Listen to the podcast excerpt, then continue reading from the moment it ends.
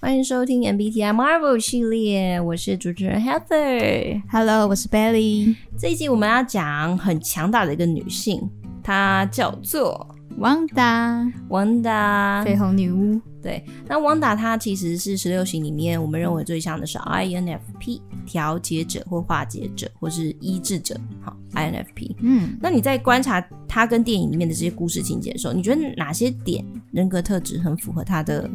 人设？嗯，我先简单介绍一下这个角色好了。基本上，汪达就是绯红女巫，她有一个能超能力，就是她会制造一些幻觉，然后会去迷幻你对意识、你内心的意识，然后让你产生混乱，然后就是去控制你的内内心这样子。嗯，所以她在里面就是，嗯，算是力量真的蛮强大的存在。是啊，嗯。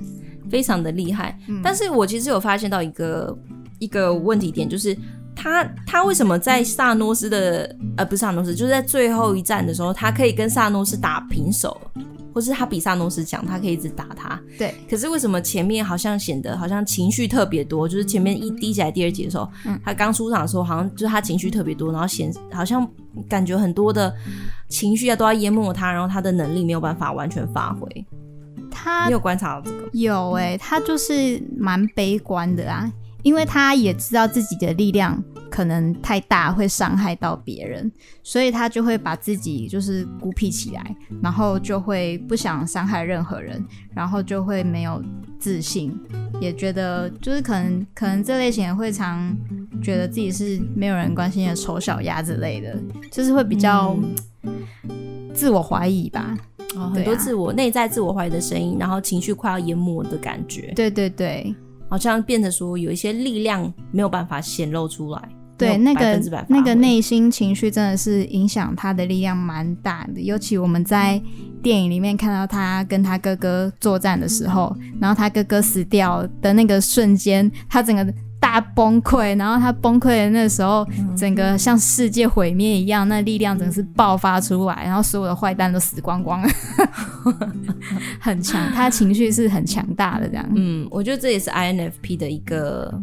人格特质吧。情绪其实是一个，它可以阻拦 INFP 去做好的事情，或者是去发挥他的潜能，嗯，但情绪也可以变成某种程度的动力，嗯，或者是触发点，让他可以去发挥他的一切的才华和潜。潜力，嗯，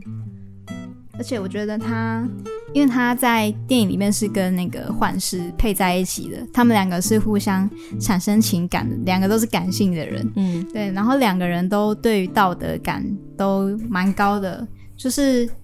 绯红女巫她在发现奥创的计划是可怕的时候，也是也是开始改变她的立场，然后想办法要阻止他，